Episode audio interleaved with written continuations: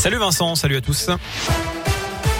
À la une, une scène difficile à revivre. Des proches de Maëlys préfèrent quitter la salle d'audience au quatrième jour du procès de Nordal Lelandais. La cour s'intéresse aux faits, au déroulement précis de la soirée au cours de laquelle la fillette a disparu. Les images de vidéosurveillance ont été visionnées montrant une silhouette blanche aux côtés de l'accusé dans sa voiture. Ce sont les dernières images de Maëlys. L'accusé a reconnu avoir nettoyé sa voiture durant près de deux heures ensuite pour effacer les traces de son acte. Deux hommes mis en examen après le braquage d'une boulangerie le 19 janvier à Dessine. Ce jour-là, ils avaient menacé un employé avec une arme avant de repartir avec plusieurs centaines d'euros. Lors des perquisitions, les policiers ont retrouvé notamment des cagoules et près de 6 000 euros en espèces. Ils ont été placés en détention provisoire.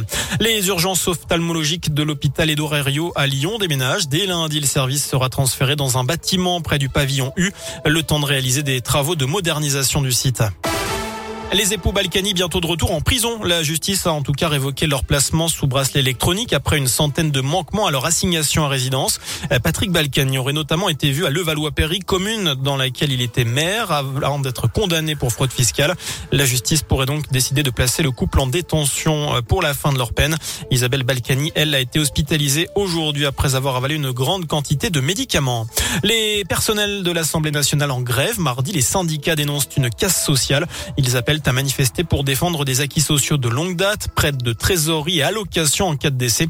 Une grève qui ne devrait pas perturber la séance des questions au gouvernement. La justice confirme la condamnation de Tariq Ramadan pour avoir révélé l'identité d'une femme qui l'accuse de l'avoir violée dans une chambre d'hôtel à Lyon. L'islamologue suisse devra donc s'acquitter d'une amende de 1000 euros. Je rappelle qu'il est mis en examen pour des viols commis sur cinq femmes, des faits qu'il conteste. Enfin, plus de 57 000 foyers toujours privés d'électricité à la Réunion avec le passage du cyclone Batsirai. Une dizaine de blessés légers sont à déplorer.